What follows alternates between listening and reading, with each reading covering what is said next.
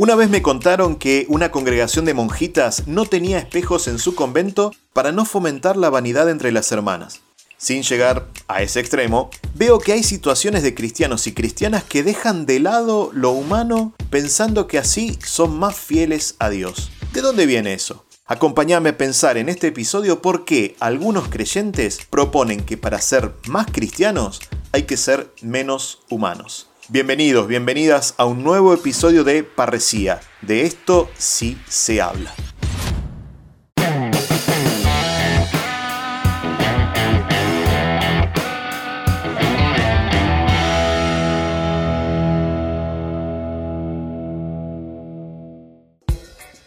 Ser humano es complejo, tan complejo que lo humano, entre comillas, es sinónimo tanto de pecado como de ideales nobles. Por ejemplo, cuando decimos esa frase, errar es humano, perdonar es divino, estamos diciendo que la condición humana no es perfecta y que en ciertas ocasiones nos equivocamos. Pero cuando decimos, por ejemplo, ayuda humanitaria, nos estamos refiriendo a llevar alivio a lugares donde la dignidad, por ejemplo, es amenazada. Pero entonces, ¿ser humano es una gracia o es una tragedia? Capaz que un poco de las dos o las dos cosas al mismo tiempo. Me acuerdo que hace ya muchos años escuché a una teóloga dar una charla que se llamaba Actitudes humanas, demasiado humanas de Jesús, ese título que parafrasea el famoso libro de Nietzsche. Esa charla me marcó mucho porque sacaba a Jesús de ese imaginario en el que a veces lo ponemos, intocable, sacratísimo, pasando por este suelo casi sin rozarlo. A partir de esa charla se me fue volviendo más habitual contemplar a Jesús en su humanidad más cruda, tocando, sintiendo, cultivando vínculos, experimentando contradicciones y tensiones, enojándose, dejándose afectar. Desde ese entonces fui haciendo un camino en el que afirmar que Jesús es Dios iba necesariamente de la mano de sentirlo bien, bien humano. Yo creo que la fe navega entre algunas poquitas certezas, y para mí una de esas certezas es que en Jesús confluye lo humano y lo divino, sin restarle nada, ni a lo divino ni a lo humano. Creer en un Dios así, para mí, es una invitación a mirar con bondad mi propia humanidad y al resto de la humanidad. En Jesús, Dios me está diciendo que lo humano vale la pena, que somos dignos de amor, que hay bondad y que hay posibilidad de redención. Me encanta pensar que Dios apuesta por mi humanidad llena de contradicciones, que entiende y acompaña mis complejidades. Pero me parece ver en muchos caminos y espiritualidades supuestamente cristianos que hay un escondido desprecio y desvalorización de lo humano. En la experiencia de muchos y de muchas, pareciera que para ser más cristiano tengo que ser menos humano. Me llamo Estefanía, soy misionera de la Inmaculada Padre Colbe, laica consagrada. Y la pregunta si a más cristianismo menos humanidad me remontó a una pregunta que me hice al iniciar mi camino vocacional cuando empezaba a experimentar la llamada de Dios a la vida consagrada. La pregunta era, ¿será que podré vivir solo desde Dios? Esa pregunta al principio intenté llenarla de respuestas con excusas para evitar responder, pero después fui dándome cuenta y sigo descubriendo que detrás de esa pregunta había algunos preconceptos y algunas ideas de que vivir sostenida solo en Dios implicaba como una especie de vacío humano, de renuncia, de sacrificio, de voluntarismo inclusive, asociada a la idea de que la vida consagrada es una vida de perfección, una vida en la que no se siente, en todos los sentidos del término, porque está todo ordenado, resuelto, clarificado. Una vida también en la que no se necesita, porque siempre hay que estar dispuesto a dar, entregar, servir. Una vida en el fondo en la que queda por fuera mi necesidad, mis sentimientos, los ritmos de mi cuerpo, la necesidad de relaciones, de amistad y de cariño, y en el fondo que deja de lado este deseo profundo que está en el corazón de cada persona de amar y ser amado. Gracias a Dios, eh, mi camino continuó y sigue, sigue hasta hoy, y voy descubriendo en el Evangelio a Jesús como un hombre profundamente humano, que es capaz de conmoverse con los pequeños, que al ver una mujer amasando se acuerda del sueño de su padre, que come con sus amigos y que también llora con su muerte, que disfruta ser ungido por una discípula, que para sanar toca, acaricia habla al oído, que tiene paciencia de nuestras contradicciones, de nuestra incredulidad, de nuestro no entender.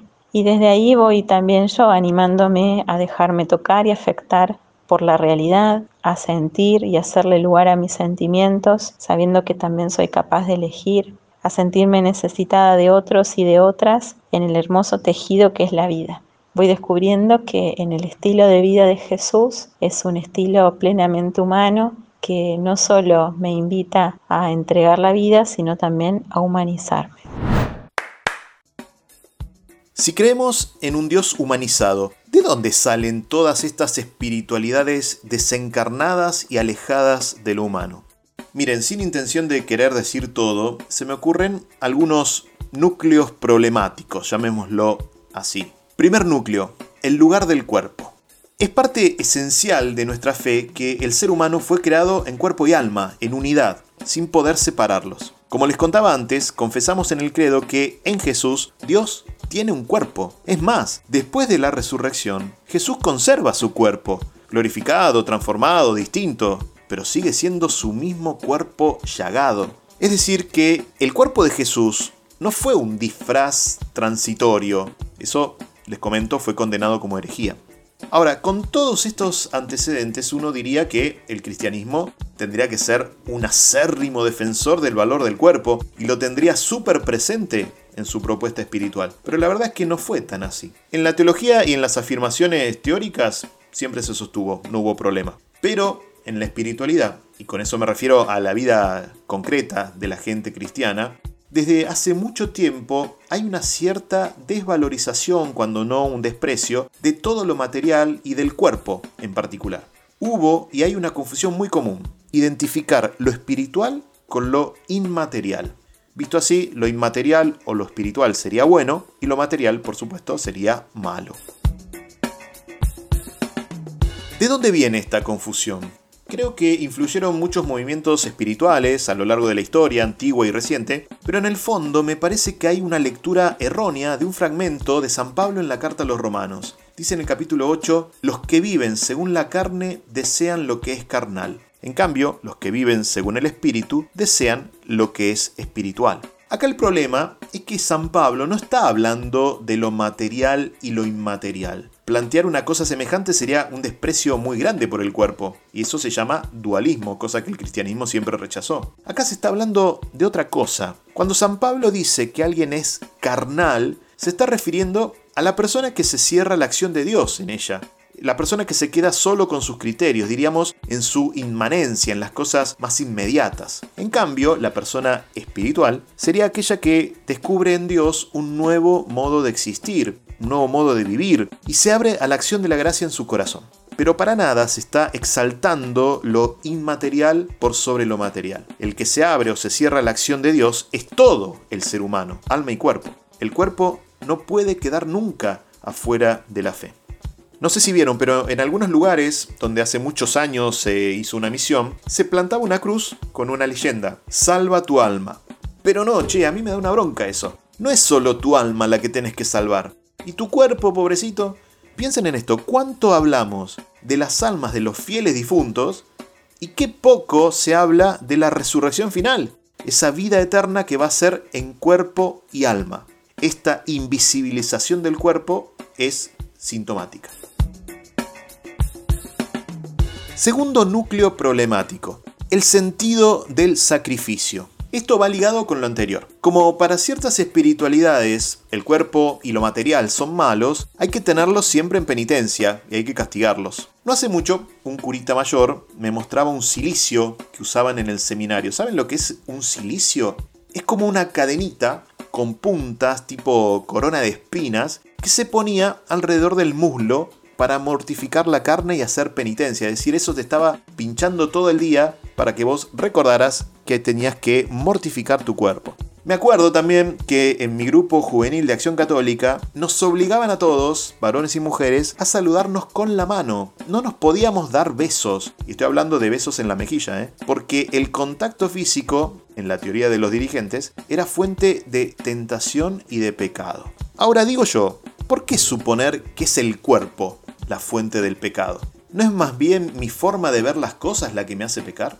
Despreciando lo corporal, estas espiritualidades no hacen más que crear personalidades frías, distantes, miedosas, secas, desapasionadas, sin entusiasmo. Todo lo contrario Jesús. Lean los evangelios. Jesús no le huye a ningún encuentro, no rechaza el contacto, recibe siempre con calidez, mira sin miedo, abraza con confianza. Una espiritualidad sin cuerpo no hace más que crear personas sin vida, como si carecer de pasiones fuese una virtud. El ideal cristiano no es no tener pasiones, es tenerlas, pero orientadas a la construcción del reino.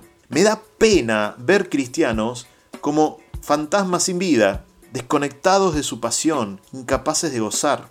No entiendo cómo alguien puede buscar ser compasivo con el otro si está desconectado de sus sentimientos y emociones. Educar nuestro mundo afectivo no es cercenarlo, sino encauzarlo para apasionarnos por Jesús y por su reino. Tercer núcleo problemático, la desconfianza de las búsquedas humanas. Las espiritualidades sin carne suelen mirar con desconfianza y hasta con desprecio todo lo que es, entre comillas, solamente humano. Estoy absolutamente convencido de que el Evangelio de Jesús viene a plenificar lo humano, no a suplantarlo. Y para planificar, tengo primero que reconocer y aceptar lo que existe. Además, desde los comienzos del cristianismo se habló de las semillas del verbo, presentes en todo lo que es bueno y noble, aunque no sea religioso. Las semillas del verbo son esa escondida presencia de Dios que prepara el anuncio explícito del Evangelio. Ahora digo, qué triste que un cristiano no sienta el latido de su tiempo. A un cristiano no se le puede olvidar la sonrisa, ni la capacidad de celebrar, ni de gozar, ni la capacidad de detenerse ante lo bello. El Papa Pablo VI, hace varios años, pedía que la iglesia sea experta en humanidad. ¿Cuánto nos falta, eh? ¿Cuántos cristianos bichos raros que hay por ahí que perdieron su entusiasmo por la vida o se refugiaron inhumanamente detrás de normas o de verdades? ¿Cuántas espiritualidades deshumanas circulan todavía que no hacen más que empobrecer la vida de la gente o les generan unos vacíos afectivos que se llenan después de las maneras más preocupantes e insanas? No nos olvidemos nunca de lo que el Concilio Vaticano II soñó para todos los cristianos de esta época. Dice así, los gozos y las esperanzas, las tristezas y las angustias de los hombres de nuestro tiempo, sobre todo de los pobres y de cuantos sufren, son a la vez gozos y esperanzas, tristezas y angustias de los discípulos de Cristo. Nada hay verdaderamente humano que no encuentre eco en su corazón.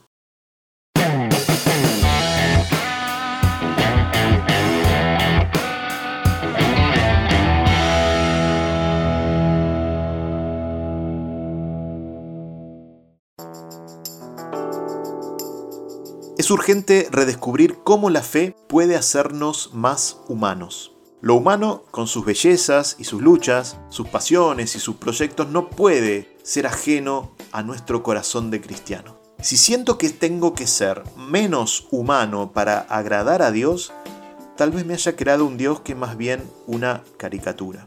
El Evangelio es plenitud de lo humano, no su sustituto. Si cancelamos lo humano en nosotros, nos vamos a volver testigos que no entusiasman a nadie, nos vamos a convertir en apenas una triste sombra de lo hermoso que estamos llamados a ser.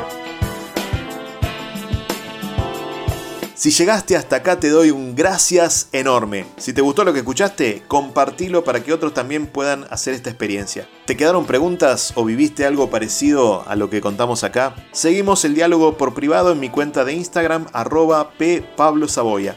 Con tus preguntas, con tus comentarios, vamos a armar el feedback de la semana que viene. Gracias a Steffi por su hermoso testimonio. Gracias a Gasti Natale que está en la producción y la edición de estos episodios. Nos estamos escuchando. ¡Ánimo!